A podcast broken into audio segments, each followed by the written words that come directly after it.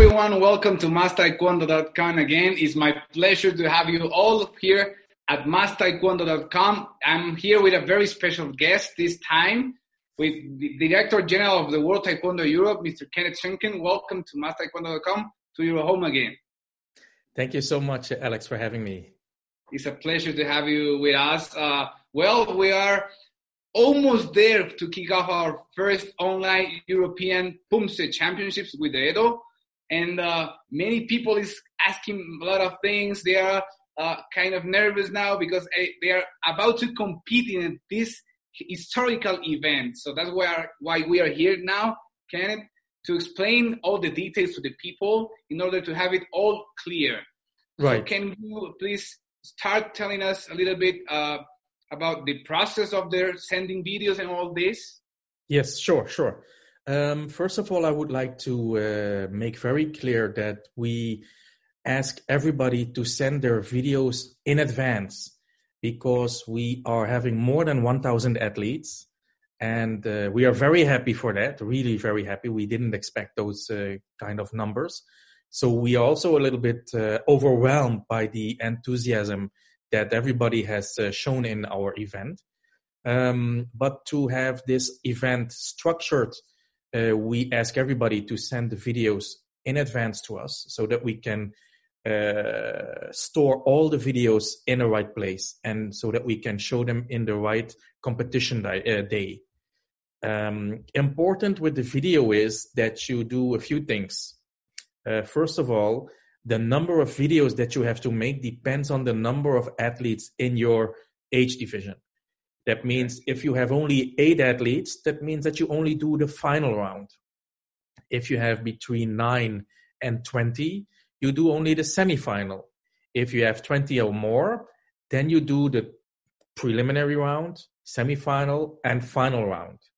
So we're gonna tell you exactly how many rounds you have to videotape uh, as soon as the uh, press conference on the 27th takes place. So on the 27th, we're gonna publish a list for each division, how many rounds you have to videotape. So then you know exactly how many links you have to send us. Perfect. Each That's link, each link has to have two pumse inside. So in the preliminary round, if you have more than 20 athletes inside your weight uh, age division, then you have to send us the preliminary round, two pumse, semi-final round, two pumse, and the final round, two pumse. If you have only a final round, so that means that you are with eight athletes or less, you only send us the final pumse, the final round. So that's the final video with two pumse inside. I hope that uh, that makes sense. Yes, it is. Thank you very much. That's just clear. Perfect. Okay, what what what with the color belts and uh, black belts kids? Can you explain what pumses should they perform? Yes. So we have color belts and black belts. The color belts at this event are only for the children. We have kids one, kids two, color belts. So the, both divisions are for color belts. Okay. We have also one color belt cadet division. So all the color belt divisions, they can choose their own pumse and they can choose whatever they want. The only thing is they cannot perform the same pumse twice. So that means if there is a big uh, group of athletes, so if there is a preliminary round, you do two different uh, Taeguk. In the f- semifinal round, you do two different Taeguk than the preliminary round. So you have already uh, performed four different Taeguk. And then in this in the final round, you have to do again two different pumse. So in total, you perform six different uh, pumse of your own choice.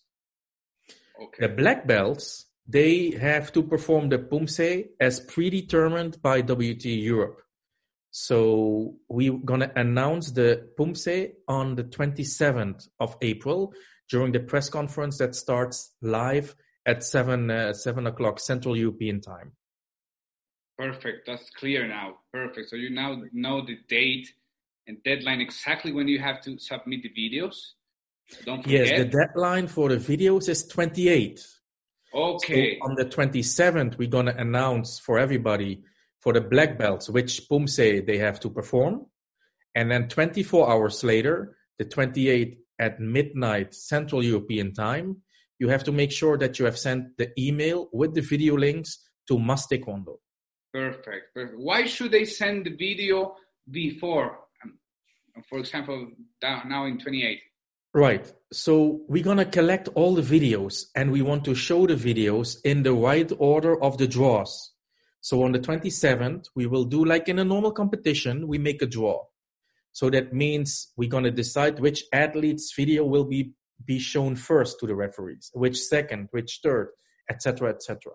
So during the competition day, let's say, for example, on the 4th of May, we're going to start at 9 o'clock in the morning, Central European time. At that time, live, we have the referees being present from all over the world. They're going to meet each other in a virtual space.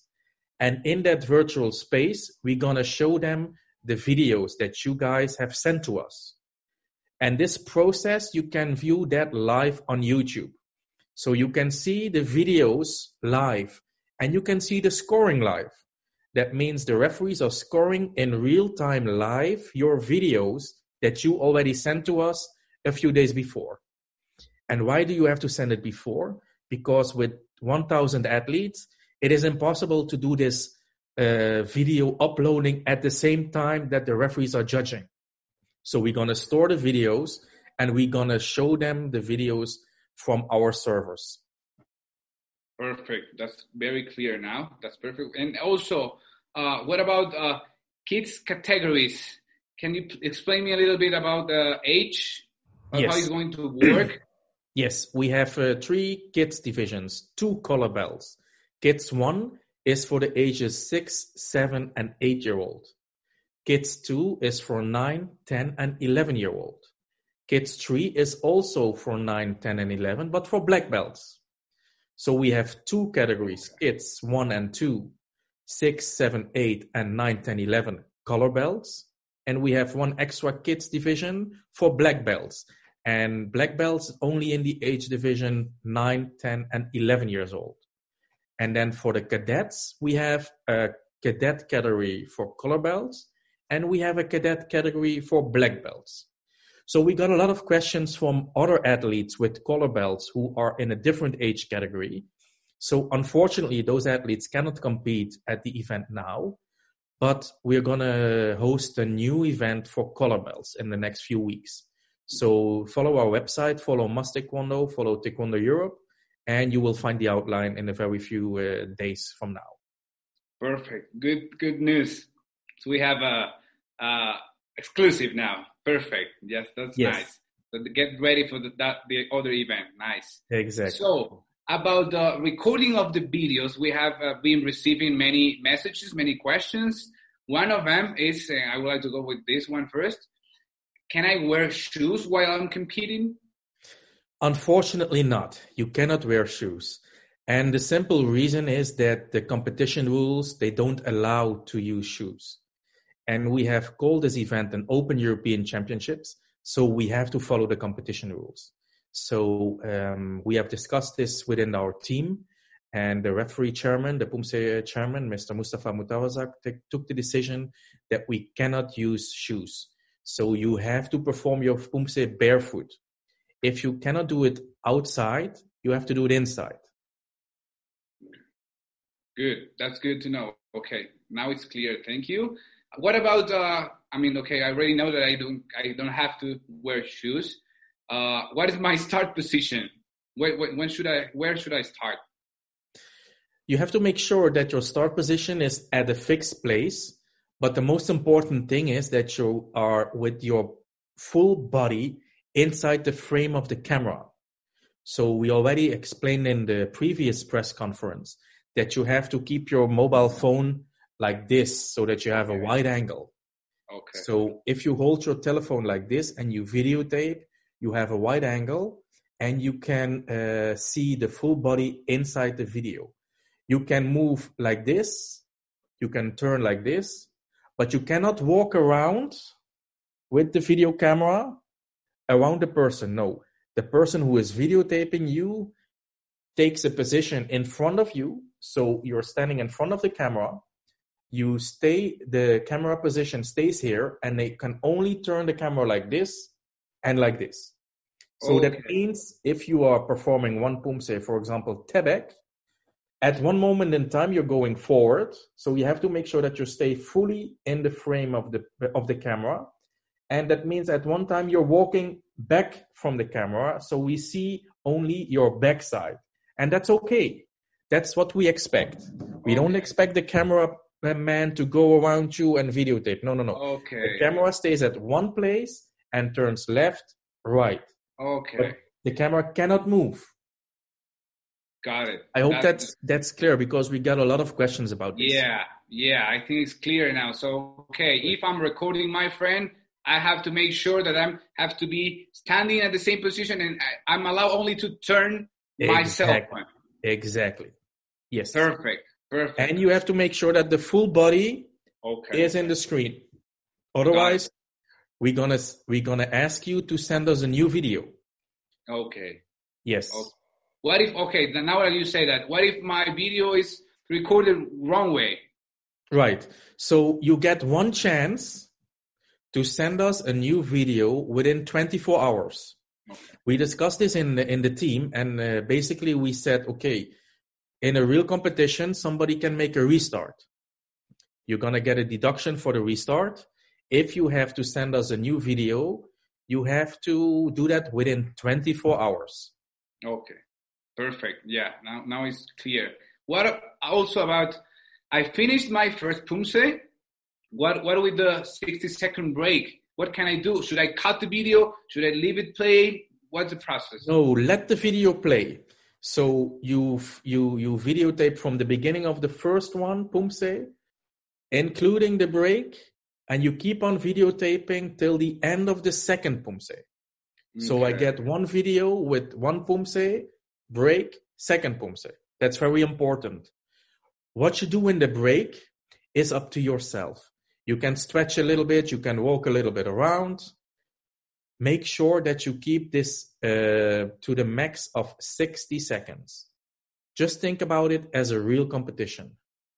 Okay. And I also uh, saw a question coming by from um, from one person asking uh, the position of the coach.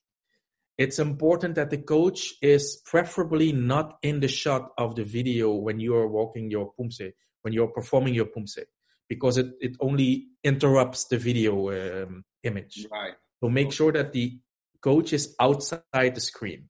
We okay, want to see only you. Perfect. Good to know.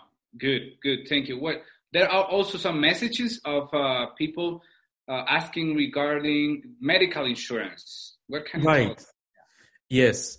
So we put in the outline that we expect that everybody has a medical insurance. Okay. Um, at a normal competition, this is standard. We ask everybody to have a medical insurance. The same is for this competition at home you shouldn't uh, do competitions without medical insurance. It's just to protect yourself. So make sure that you have a good medical insurance if something happens, that you have insurance and that you can be helped. Perfect. Okay. Nice to hear too. Yeah. Be clear with that and be safe with everything. Yeah. Right. Uh, what about uh, how the process? How because the people is wondering how they should upload the video to YouTube. Yes. So you have to make sure that you go to YouTube and you have to upload the video at YouTube. To do that, you have to make an account. And for that, you need an email address. And I think most of the people that are doing competitions online, like you guys, have an email address. So make sure that you uh, log in to a YouTube account, your own YouTube account. You upload the video and then you get a link. This link is important because this link you have to send in an email to Mas Taekwondo. If you have only the final round, you send us one link. If you have the final round, the semi-final, so you send us two links. If you have a preliminary round, a semi-final, and a final, you send us three links. And in each link, we would like you to send us two video, uh, two pumse. One pumse, 60 second break, second pumse. That is one link and that three times maximum. Perfect. Perfect. Yeah, thank you very much. Also, there's many people wondering about the schedule of the event. Yeah. What can you tell us? We are working very hard now with with those amazing numbers. We have to uh, we are a little bit rescheduling um, the competition days as we as we announce it will most probably stay the same, but we are scheduling which division we're gonna start with and how we are going to manage our virtual competition venue. Um, we're gonna publish that on the 27th as well.